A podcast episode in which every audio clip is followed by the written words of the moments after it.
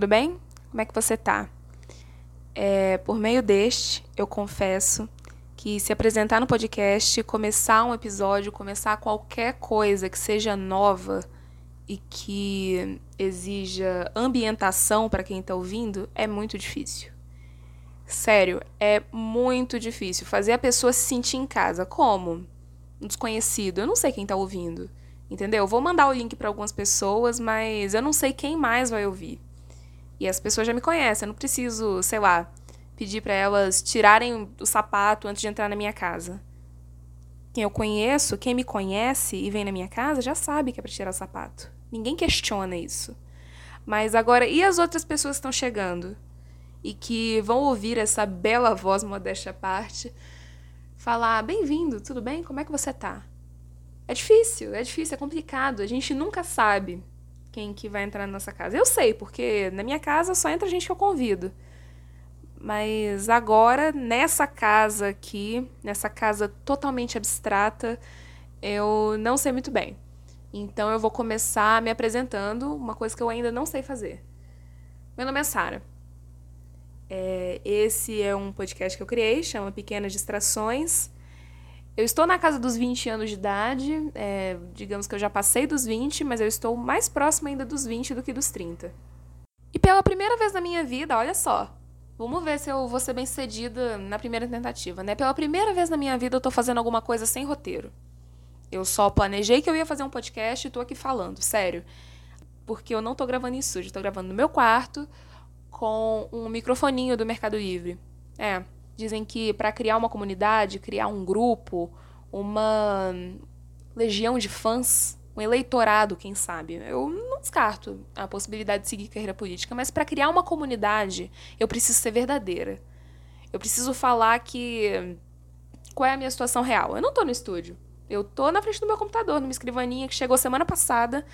E agora eu tô me questionando como eu vivia sem uma escrivaninha no meu quarto. Porque é incrível. É tudo de bom. É o home office. Agora, finalmente, depois de oito meses. Não é como se eu fosse de exatas, né? pra eu saber quantos meses tem, tem de pandemia. Acho que são oito, nove, por aí. É, depois de oito meses, vamos considerar que seja oito, é, eu decidi tocar um projeto para frente. E esse é meu ofício agora. Podcast Home Office. Eu não criei isso. Eu não criei esse conceito. Na verdade, já tem um monte de gente fazendo, mas eu comecei a fazer o meu agora. Por quê? Porque agora eu me dei conta de que o que eu tenho para falar não está roteirizado. E isso foi meio que uma crise existencial que eu tive esses dias, porque eu tentei tocar um projeto para frente, um projeto de escrita, um projeto falando também, mas tudo eu roteirizava, tudo eu escrevia, tudo estava milimetricamente ali, ó, bonitinho. Mas eu acho que tudo que eu planejo, eu acabo enjoando, porque eu foco muito no planejamento. Eu vou lá, faço uma lista e depois eu enjoo da lista, fico tipo assim, cara, lista de metas para 2020 que eu fiz em dezembro do ano passado. Até porque 2020 nem me possibilitou realizar essas metas. Mas vamos dizer que lá no ano passado, eu inocente lá, achando que 2020 ia ser o ano da minha vida, foi lá a lista de metas. 50 anos em 5, como nosso estimadíssimo JK lançou a moda dos 50 anos em ciclo. Pois é. é. Eu fui lá, fiz a minha lista de metas e durante o ano eu fui encarando tanto essa lista de metas que do nada aquela lista já não fazia mais sentido nenhum para mim. Eu planejei tudo com muito carinho, pensei muito bem, mas aí fiquei encarando aquilo e pensando, hum, eu não sei muito bem se eu quero fazer isso. E tá aí. Tá aí, você não precisa se sentir frustrado porque você não realizou sua lista de metas. Olhar assim, ver dois itens riscados, tipo, ah, eu comecei a academia e entrei na faculdade. Eu, no caso, não comecei a, a academia. Eu viajei sozinha e eu entrei na faculdade. Isso que eu realizei esse ano. Que coisa mais que eu realizei esse ano? Não sei, eu não anotei. Não estava na minha lista de metas. Eu consigo lembrar dos itens que eu risquei, que eu senti muito orgulho de riscar aquilo, mas o resto eu acho que a eu de hoje em dia não se identifica muito com o que a eu do ano passado escreveu naquele papel. Porque eu do ano passado era outra pessoa. Era uma pessoa mais assim. Ah, não pensava muito para falar as coisas, hoje eu penso mais. É, a eu do passado ela gaguejava mais. Sério, vocês já assistiram aquele filme Era Uma Vez em Hollywood? Do DiCaprio, do Brad Pitt? Pois é, tem que saber a história por trás, eu já vou avisando, eu recomendo muito, mas pesquisem. Mas o, o ponto que eu quero falar aqui não é a história do filme. Eu quero falar é que o DiCaprio, ele faz um personagem escroto, um personagem babaca e que ele não percebe o quão merda ele é. E ele é um cowboy, sabe? É Hollywood dos anos 60 e tal, e ele é um mó cowboy nas telas, sabe? Mas aí ele tá envelhecendo, a série dele foi cancelada. E ele acha que a carreira dele acabou quando o Alpatino, que esse daí tá velho mesmo, mas ele fascinante, fascinante o personagem dele, apesar dos cinco minutos que ele aparece.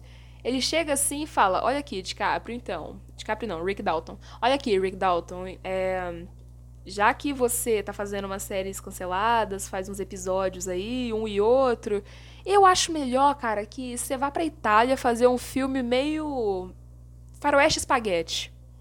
Eu não sou familiarizada com o conceito faroeste espaguete, mas um faroeste gravado na Itália. E que era muito famoso. Às vezes as pessoas assistem. A minha avó, minha avó gosta muito de filme de faroeste. Ela assiste e ela não sabe que é um faroeste espaguete. Ela acha que é um filme americano, normal, mas não. É italiano. É italiano. Às vezes as pessoas não percebem. E hoje a gente tem esse preconceito, né, de assistir filme de outros países. Aí, ah, esse filme é muito bom. Qual é o nome? Vida Bela. Vida é bela, né? Vida é bela. a vida não é bela. Mas a vida é bela. Ah, qual é o país? Itália. Hum, não é americana, a pessoa já tem esse preconceito. Não acho ridículo, particularmente. Mas enfim, tá falando lá o Alpatino, aí o Rick Dalton ele chora. Porque ele vai ter que fazer filme faroeste espaguete para reerguer a carreira dele. Enquanto Brad Pitt tá lá, tipo assim, meu irmão, com ele não tem tempo ruim, ele não reclama, ele não faz nada, até porque ele é dublê do DiCaprio, ele ficaria muito, muito, muito feliz de receber um papel daquele. Porque o cara é, assim, ele é pobre, ele é pobre, mas quando ele não tem tempo ruim, ele tá sobrevivendo e tudo mais, still standing. Still standing. E o Leonardo DiCaprio, aquele personagem, o Rick Dalton, ele chora. E ele gagueja enquanto ele fala. Tipo, ele é o cowboy nas telinhas, mas ele é um, um idiota na vida real. Entendeu? Ele gagueja. E a Sarah, do ano passado, ela gaguejava. Ela gaguejava para falar uma dicção péssima e tudo mais. E hoje, as pessoas elogiam a minha dicção. Você pode dizer que uma pessoa é bonita, que ela é gostosa, que ela beija bem, que ela é cheirosa, toma banho e tudo, mas não importa. Mas você elogiar a dicção já é uma coisa assim. É um elogio diferenciado. É um elogio que você fala, ó, oh, a pessoa reparou na minha dicção. Entendeu? Eu não reparo muito bem na dicção de ninguém. Aí, assim, o Twitter essa onda da pandemia de autoconhecimento tudo mais, o Twitter começou a reconhecer o quanto gosta de fofoca, o quanto repara nos outros. As pessoas, como estão passando tempo consigo mesmas, elas prestaram atenção, começaram a prestar atenção na própria dicção. Aí vira e mexe, eu tô lá, beleza, 10 horas da manhã, tomei meu café, sentar na frente do computador aqui, assistir uma videoaula, uma série, sei lá olho para a tela do Twitter e a pessoa postando um vídeo de alguém que tem a dicção muito ruim e se depreciando, falando assim: para quem não sabe, eu falo desse jeito. Aí assim, eu no caso, ano passado, eu não sabia que eu tinha uma, uma dicção ruim. Mas depois que eu comecei a ver aquilo, eu falei: putz, é verdade. É verdade. Eu já tinha vontade de gravar podcast, mas agora eu acho que eu melhorei o suficiente a minha dicção e é uma coisa que as pessoas reparam o suficiente para elogiar. E eu acho isso ótimo, eu acho isso maravilhoso, sério. É um elogio que eu fico super lisonjeada quando as pessoas elogiam a minha voz e a minha dicção. Porque eu nunca gostei da minha voz. Quando começou essa onda de WhatsApp, lá pra 2013, que tava, assim, acho que no início do aplicativo só tinha pra iPhone. Nunca tive um iPhone. Aliás, eu tive. Quando meu celular foi roubado, a minha amiga Duda me emprestou um celular antigo. E veio a ser um iPhone.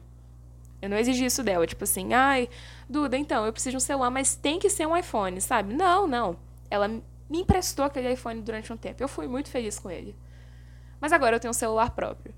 Mas o que, eu tava falando? Ah, tá. É, o... em 2013 começou essa onda de WhatsApp. Aí o pessoal postava print no Twitter de como mandava áudio. Ah, eu e meu amigo, a gente só, começa, só conversa por áudio, olha só. Aí mandava três minutos de áudio do amigo dele, aí depois três minutos dele. As pessoas ficaram empolgadas com esse negócio do áudio e redescobriram a própria voz, porque antes só ouvia a voz saindo da boca, assim, e pra gente a nossa voz é bonita, né? Mas quando a gente ouve, cara, é deprimente. É deprimente. Sério, primeira vez que você ouve a sua voz e fica, que eu falo desse jeito? E foi assim que eu criei consciência de que eu falava daquele jeito e, assim, eu sempre gostei muito de falar. Falar para mim é um grande prazer. Mas sabe, quando você cria consciência de que você fala daquele jeito e às vezes você tá conversando com uma pessoa e fala, fala, fala, fala, fala, aí você ouve o som da sua própria voz e só e percebe que só tá saindo ele na conversa. E aí você lembra que você não gosta da sua própria voz e pensa, por uma fração de segundo, caraca, se eu parasse de falar agora, seria um favor que eu faço para quem tá me ouvindo. No caso, eu tô falando sozinha no meu quarto. Então, assim, me ouve quem quer. Quem tá dando play nesse episódio. Vai me ouvir quem quer, realmente. Vai. Por que não? Por que, que você teria vontade de me ouvir? Porque eu tô falando de várias coisas que você talvez se identifique. Talvez você esteja no transporte público. E pensando em várias coisas. Eu também tô pensando em várias coisas. Eu tô fazendo sem roteiro. É a coisa mais autêntica que eu poderia fazer na minha vida. Tudo que eu falo sozinha assim, lavando louça, tomando banho. Ó, uma moto passando. Eu falei para vocês que são três horas da tarde, eu tô no meu quarto e o trânsito não para. O trânsito não vai parar porque eu tô gravando podcast. Não vai. Então eu vou gravar mesmo assim. Eu vou ser espontânea. Além da dicção boa, eu quero que as pessoas saibam que eu consigo ser uma pessoa espontânea. Nem tudo que eu faço tem que ter roteiro, porque tudo que eu faço e que tem roteiro não dura. É limitado. E uma vez eu ouvi a Pepita falando disso, né? Tipo assim, a gente tem as nossas vozes de sensatez aí. Um dia desse, um dia desse não, ano passado, eu tava ouvindo o podcast, Imagina Juntas, que ela participou. E ela fala: roteiro é uma palavra que a gente tem que tirar da nossa vida. E aí foi o momento de eu pensar assim, putz, será que eu tô sendo fã da pessoa certa? Assim, tudo bem, eu amo a Pepita, mas ela disse uma coisa que eu discordo, discordo completamente. Tudo tem que ser roteirizado. E agora eu tô vendo que eu estou concordando com ela. Para você ver que a Sara do ano passado não é a mesma de agora. E essa Sara que discordou da Pepita tinha uma dicção horrível. Sério, hoje eu reconheço isso. Hoje eu consigo reconhecer. No mais, eu vou continuar me apresentando. Eu faço faculdade de engenharia de software. Sim. É, eu disse não que eu seja de exatas, né, anteriormente, quando eu não soube fazer a conta de cabeça de quantos meses a gente está vivendo uma pandemia. E. É, realmente eu não sou. Não sou mesmo. O que, que é uma pessoa de exatas? Não sei. Ó, outra moto. Agora a sirene. O que, que eu tava falando? Ah, ah sim. É, sobre ser de exatas. O que, que é ser de exatas? É, ser boa em cálculo? Eu não sou. Eu sou mediana. Se eu pegar para aprender, eu aprendo. Mas.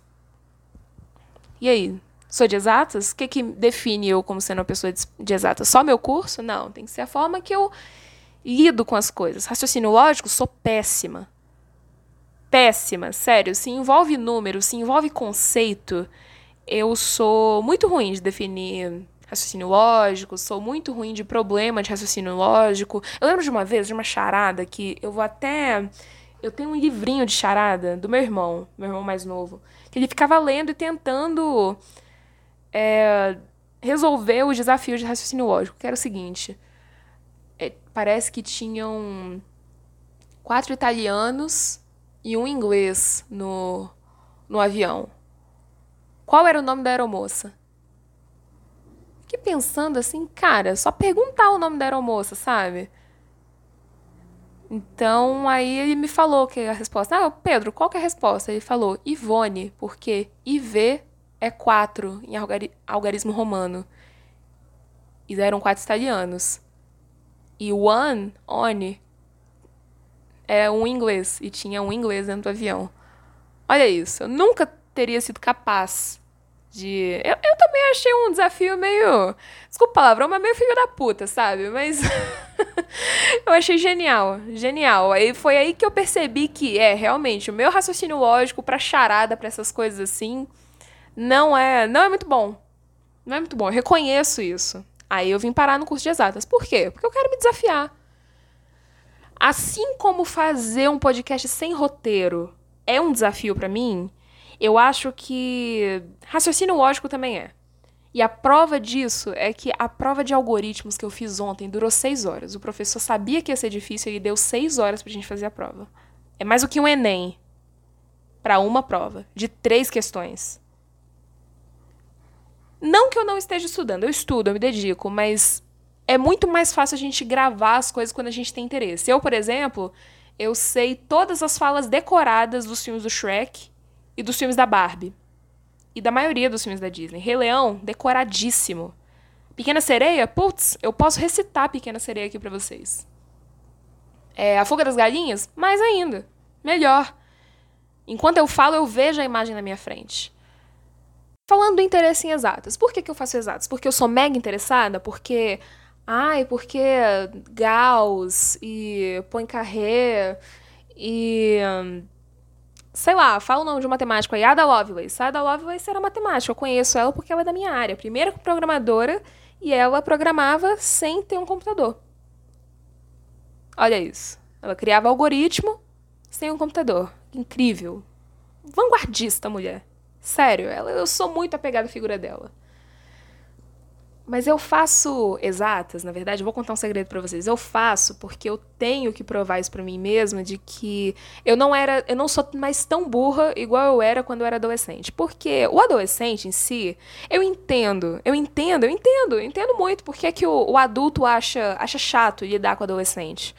Porque tá o tempo todo se questionando e aquela baixa autoestima e baixa autoestima intelectual e tem medo de fazer uma conta porque tem medo do papel julgar ou de todo mundo julgar a volta, né? Porque, para quem não sabe, o conceito moderno de inteligência é quem sabe matemática.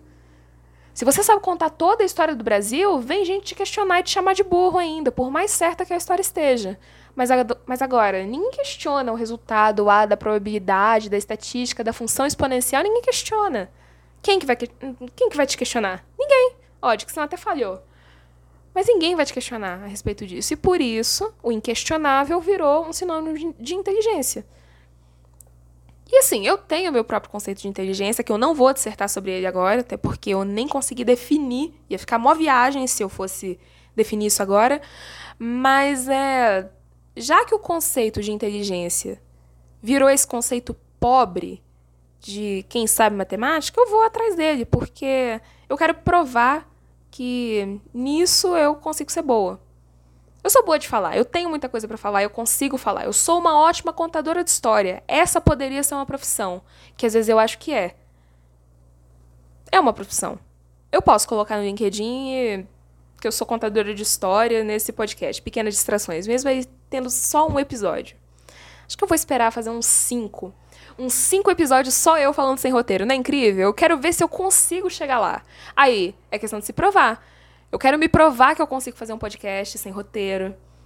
Porque a minha vida toda eu fiz tudo com base de roteiro e eu vim parar aqui. Roteirizei demais, cansei das minhas próprias metas e não realizei nenhuma delas. É disso que eu tô falando. Do mesmo jeito que a matemática. Eu saí do ensino médio sem aprender matemática, aí eu fui no pro pré-vestibular fui para vestibular. Aí falaram assim: então, você vai ter que estudar matemática para passar no Enem. Aí eu, putz, matemática não. Mas aí eu pensei, cara, vou tentar.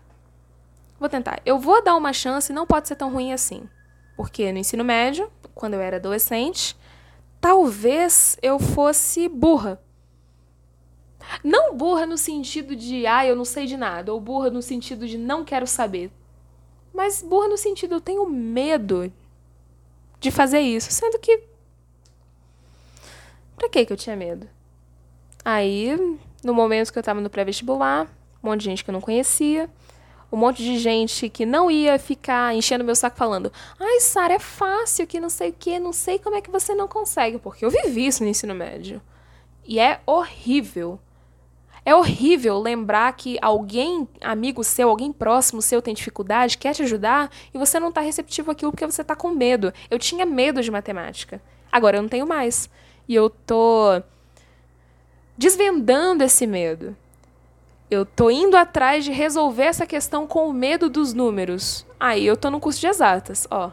Mais um veículo aí fazendo barulho. Estão vindo, né? Aí eu tô aqui para me provar. Para provar que eu consigo. Consigo chegar lá. Consigo, consigo. Por que, que eu não conseguiria? E esse é o ponto que eu queria chegar. Porque quando você entra na internet, você, ninguém é estranho na internet, ninguém é esquisito na internet. A internet tem de tudo. Entra no Twitter, vê os posts das pessoas. Aí você vê alguma coisa com qual você pode se identificar. Aquele texto lá de duzentos e tantos caracteres que você consegue se identificar e aquilo acalenta o seu coração porque você percebe que não é o único. E um monte de gente que tá lá no Twitter realmente para colocar a própria insegurança para fora. Ai, que eu não sei matemática básica. Isso talvez seja um fato que a pessoa aceitou, ou talvez seja uma insegurança. Eu também não sabia matemática básica direito. Aí eu comecei a estudar e vi que não era tão difícil assim. E olha, eu tinha um medo horrível de matemática. Eu achava que eu tinha descalculia, mas não. Hoje eu tô aqui, no curso de exatas. Prestes a acabar um semestre. Sei se eu vou passar? Não sei. Não faço ideia, mas eu me esforcei.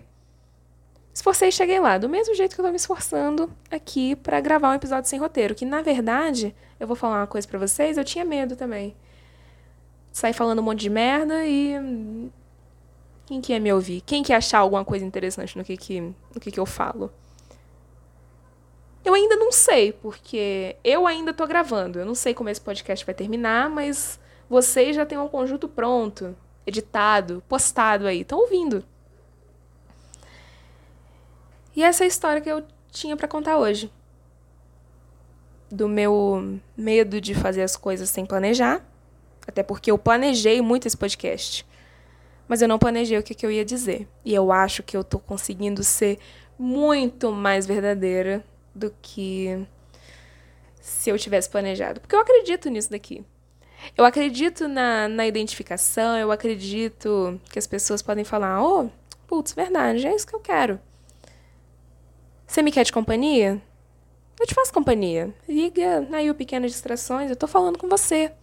Com qualquer pessoa que quiser me ouvir. Qualquer pessoa que queira assumir que eu esteja falando com ela, eu tô. Por quê? Por que eu iria negar isso? Atenção? Tá todo mundo precisando de atenção. Eu também preciso. Eu parei com essa coisa de me sentir sozinha tem bastante tempo, quando eu vi que eu não andava sozinha, né? Mas isso é outra história. Essa coisa de não andar sozinho é um conceito bem amplo que meia hora eu explico. Mas eu não tenho meia hora.